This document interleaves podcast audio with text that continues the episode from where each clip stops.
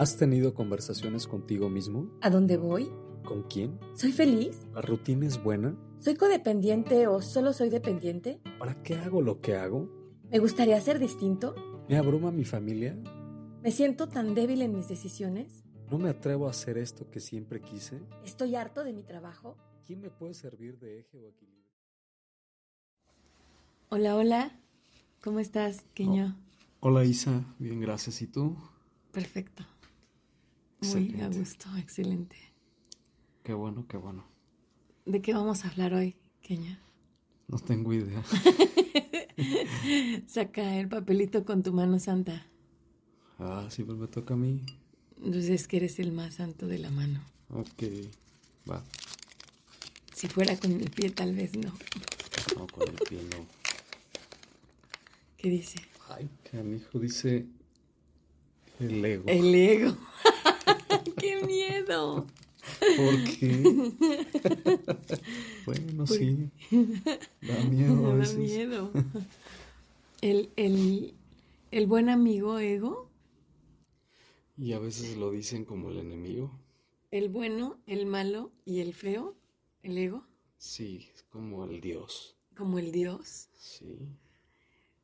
Es el que decide es el que los decide destinos. del, del, de quién, Los destinos de todos De los personas. victimosos. de las personas Los que le echan la culpa a todo el universo. Sí, sí, del- de los que se montan en el, en el universo, en el aquí, a eso me tocó vivir. Me tocó. Esto me, me, me hicieron. hicieron, me dijiste, Me llevaron. me heriste, Me controlan. no me quieres. Me obligaron, ¿no? Hijo, tú me engañaste, Todos me hacen. me pusiste los perro. cuernos.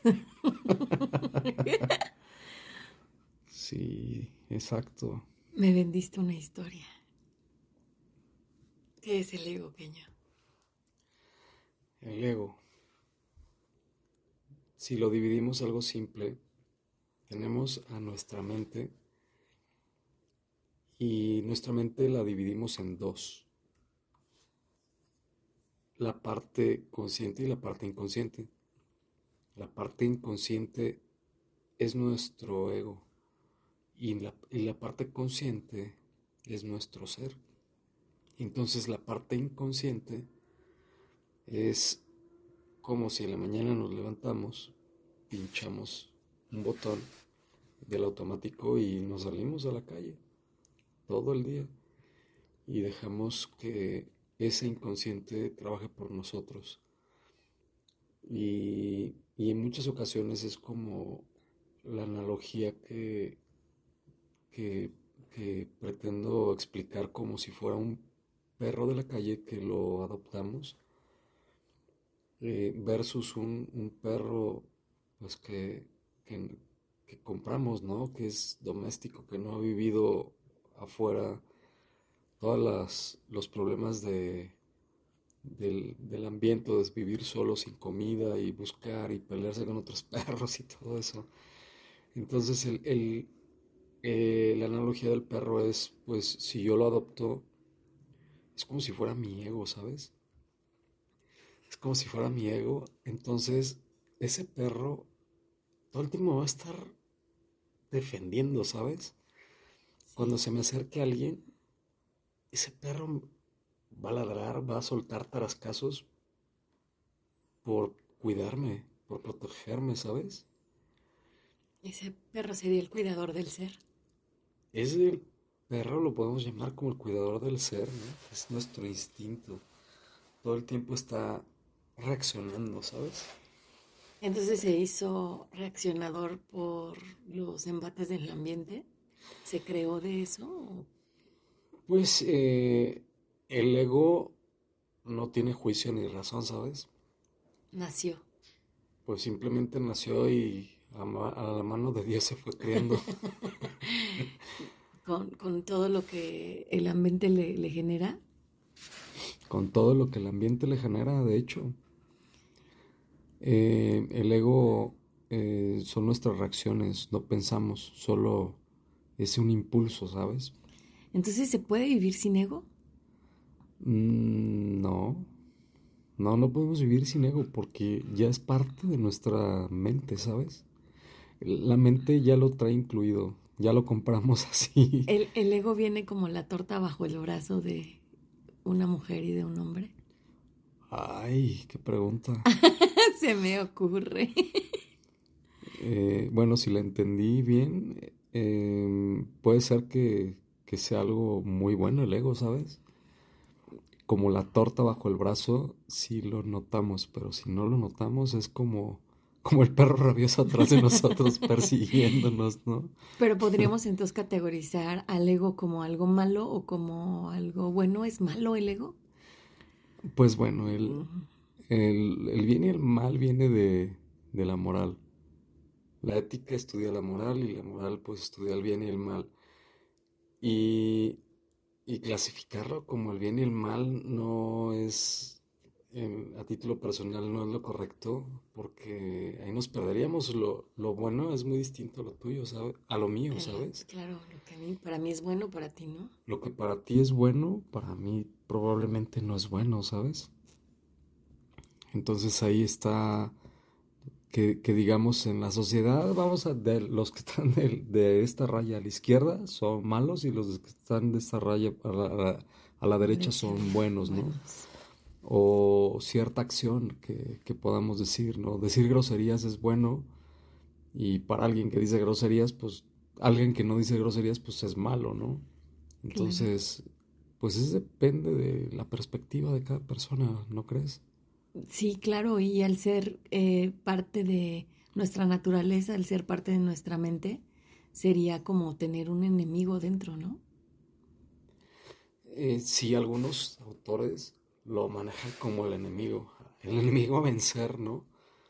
Sin embargo, imagínense que estamos, tenemos un ejército de 10 personas que es nuestro ser, y el ser dice, vamos a vencer al enemigo.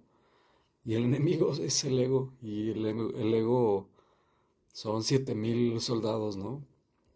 Porque, ¿cuánto te imaginas, Isa, que qué porcentaje de un 100% crees que ocupe el ego y qué porcentaje crees que ocupe el ser? En, en... Sin miedo. Pero no en mi verdad. Ah, ay, No sé si preguntarte, a lo mejor en la prima de tu En la amiga. prima de mi amiga probablemente el ego podría ser pues más de la mitad, o sea, como un poco, mucho más de la mitad.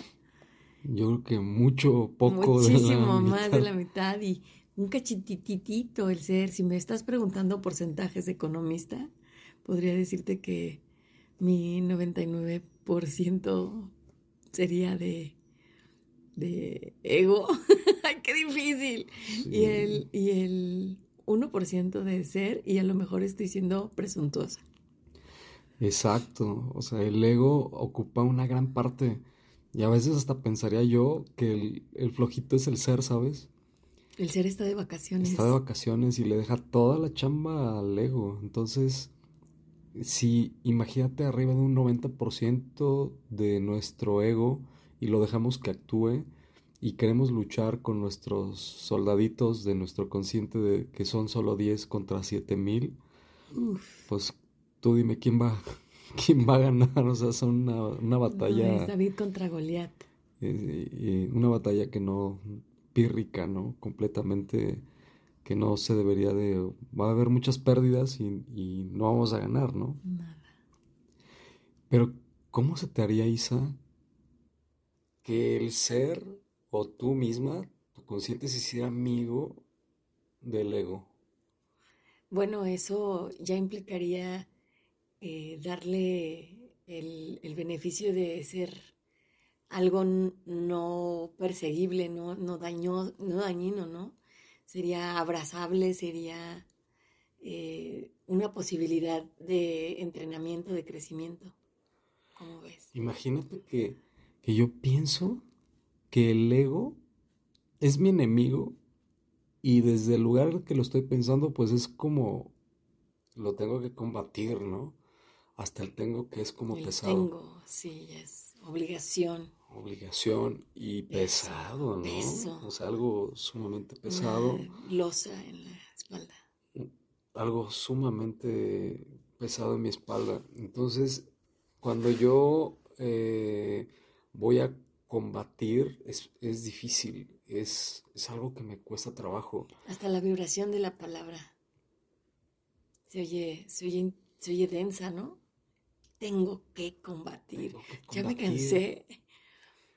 Y, desde el miedo, porque... Por supuesto, porque no sabes si vas a ganar o vas a perder. Sí, es la, el volado, ¿no? De, me va a ganar el ego, ¿no? Lo más seguro es que sí, son 7 mil soldados. 7 mil soldados contra 10. Contra 10 cojos. Sí.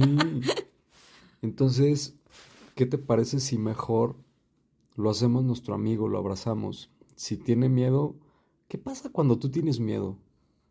pues me pongo alerta, me pongo como a la defensiva, tal vez quisiera sacar una espada y empezar a dar espadazos al, tingo, del tingo al tango, ¿no? Así, a diestra y siniestra.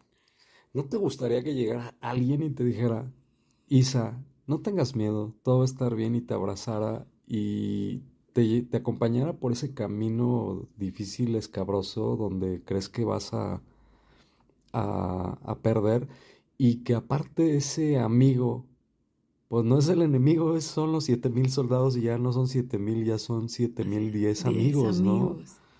¿Te gustaría eso? Me encantaría, pero creo que para que yo pudiera, pudiera abrazar o permitir que ese ego fuera mi amigo, tendría también que, que vencer mi, mi susceptibilidad de tal vez decir, me está juzgando, ¿por qué me dice que tengo miedo? ¿Se me nota? ¿En qué se me nota? Y sentir que es malo que yo tenga miedo, darle una connotación de bueno o malo. Tendría que vencerlo para decirte, sí, sí tengo miedo, este, abrázame y, y ayúdame o ayúdame a hacer, tendría que vencer a mi soberbia. Y de hecho desde ahí también vencer, vencer es pesado, ¿sabes? Sí, claro. No, no tenemos que vencer. Si nosotros lo vemos como amigo y, empezamos, eh, en vez de vencer, a notar, a notar que ahí está, a notar que puede ser como un niño eh, con miedo, ¿no? Cuando ves con un niño con miedo, pues da ternura, ¿no? Inmediatamente le das como ternura, amor. Amor y, y, y, pues hay que, y, y tomas la decisión de apoyarlo, de, ver cómo puedes florecer su poder, ¿sabes? El poder, y ese poder, eh, eh, seguramente ahí viene lo que tú comentas, de tomar valor o, es, o esa valentía, que la valentía viene del ser, ¿sabes? El miedo viene, el enojo, la tristeza, la frustración, eh, el apego. El apego, la codependencia, eh, viene desde el miedo, ¿sabes? Cuando nosotros eh, lo hacemos desde el amor o desde el poder, pues eh, lo que hacemos es ser valientes.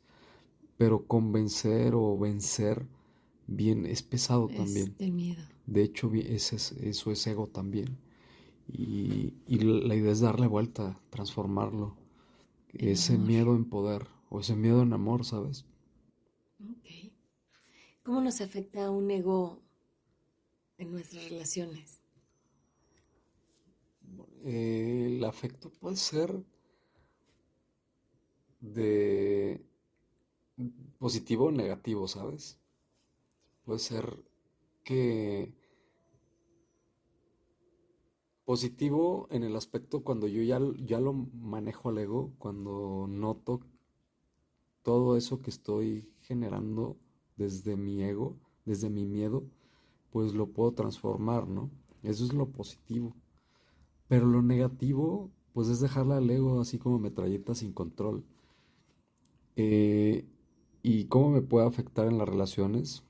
Relaciones personales, de trabajo, amistosas, con los vecinos, simplemente con alguien que me encuentro en la calle. Eh, me puede afectar en que la relación no puede ir más allá de, del primer escalón, Isa. Eh, si, si, yo no me controlo, imagínate que yo en algún momento eh, que tú llegues al 10 minutos tarde y yo pues te lo reclamo, pero gritándote, insultándote, pues esa es mi metralleta sin control, ¿sabes? Es. mi miedo de enojarme porque tú no piensas igual que yo o no llegaste a tiempo igual que yo, yo qué sé. Sin embargo, pues yo te preguntaría, ¿te gustaría que yo todo el tiempo te tratara así? Claro que no. ¿Por qué si es bien padre? Es bien padre que, que, sea una metralleta sin control y que me estés, que me estés diciendo cosas. Pues muchos dicen que es padre, ¿sabes por qué? Porque se vuelven adictos al ego. Ah, por supuesto, en una relación codependiente, en una relación de me dices, sí, es como lo, el dicho de, es que si no, si no me cela, no me ama, ¿no? O pégame pero no me dejes. Pégame pero no me dejes. Entonces hay una adicción ahí porque el ego al molestarse, enojarse, gritar, lo que pasa es que eh, se generan muchas sustancias en el cuerpo que nos hacen adictivos. Y ya requerimos estar peleando todo el tiempo, pelear, pelear, pelear, para seguir generando cortisol, adrenalina. Adrenalina, adrenalina epinefrina. Todo eso nos hace adictivos. Es nuestra droga. Es la droga interna. Mala onda, ¿no? Y, y, hay una droga positiva cuando generamos eh, algún logro, cuando logramos una alegría, empezamos a, generar serotonina y tantas otras endorfinas y otras sustancias que, que, nos generan la felicidad, ¿no? Entonces, mm. Lo padre de esto es que podemos elegir, Isa. ¿Qué elegirías tú? No, bueno, ya ¿Treparte al caballo del ego o al caballo del ser? Al caballo del ser, por supuesto. O invitarlo al amigo. mejor invito a mi amigo del amigo. Invitaría a mi ego a hacerse amigo del caballo del ser. Así es. Y pasear por esos ambientes ricos, ¿no? Es, y además es reconfortante empezar a identificar cuando, cuando me estoy sintiendo víctima de una circunstancia o de una situación, e, identificarlo y decir, bueno, es mi ego, me siento herida, me siento observarlo, verlo, abrazarlo. De ahí, es, este es un espacio para trabajarlo, para, no para trabajarlo, para entrenarlo. Entrenarlo, eso es una palabra hermosa, fascinante. Porque el ego es, eh, la mente es un, no nada más el ego, sino el ser y, la, y el inconsciente. Es como un músculo, Isa. Y requerimos estarlo ejercitando como ir al gimnasio del bíceps, hacer eh, X número de repeticiones. Y cada vez que, que lo hacemos, pues se va fortaleciendo y cuando pasa mucho tiempo, pues se ve que tiene forma y notas perfectamente el ritual de esa persona cuando está haciendo ejercicio. Sabes que, lo, ha estado fortaleciendo. No necesitas preguntarle, oye, ¿haces pesas? ¿Corres? ¿Haces ejercicio? Pues ya lo ves, está... Es algo que se nota, ¿no? Bien... Trabado. Trabado, bien trabajado, bien, entrenado, bien entrenado. Entonces igual el ego lo, lo podemos entrenar, el ser lo podemos entrenar. Y entonces deja de ser una limitante, algo que entorpece las relaciones, que genera dolor, que genera susceptibilidad, que genera insatisfacción, que genera cosas o sensaciones a partir del miedo. Sí, lo podemos, eh, deja de ser limitante y cuando deja de ser limitante lo podemos manejar. Y al manejarlo podemos tomar decisiones, porque el ego solo es la reacción.